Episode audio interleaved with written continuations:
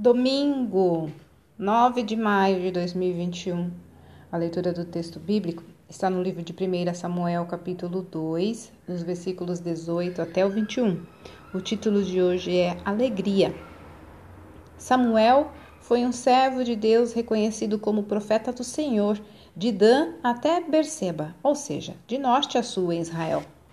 Vivia em Siló, desde que tinha sido desmamado, quando a mãe o levou para morar na casa do Senhor e servir perante o sacerdote Eli, em cumprimento a uma promessa que tinha feito a Deus.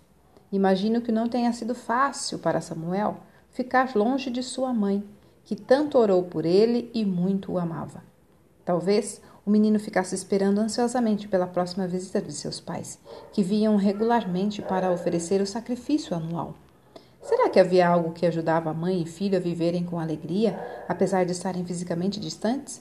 Como entender o fato de Ana entregar seu filho tão esperado, irrompendo em cântico de louvor ao Senhor em vez de chorar?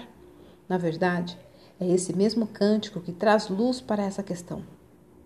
É verdade que em suas visitas ela via como Samuel crescia, não apenas fisicamente, mas também no aspecto moral e espiritual.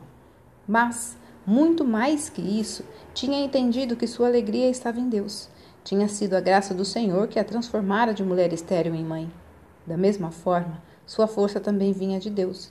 Por isso não dependia da presença do filho ao seu lado. Talvez até mesmo antevisse que Deus tinha grandes planos para o seu povo e que Samuel teria importante papel neles. Samuel cumpriu com zelo sua missão.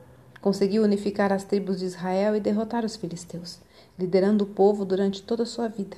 Manteve-se fiel e submeteu-se à direção de Deus mesmo quando não a entendia.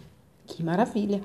A vontade do Senhor é mais importante que qualquer projeto pessoal. E ter certeza da soberania e da ajuda de Deus fortalece, traz alegria e torna a pessoa feliz. Olha, a verdadeira alegria vem com a submissão aos planos de Deus. Texto retirado do presente diário da Rádio Transmundial, edição 24.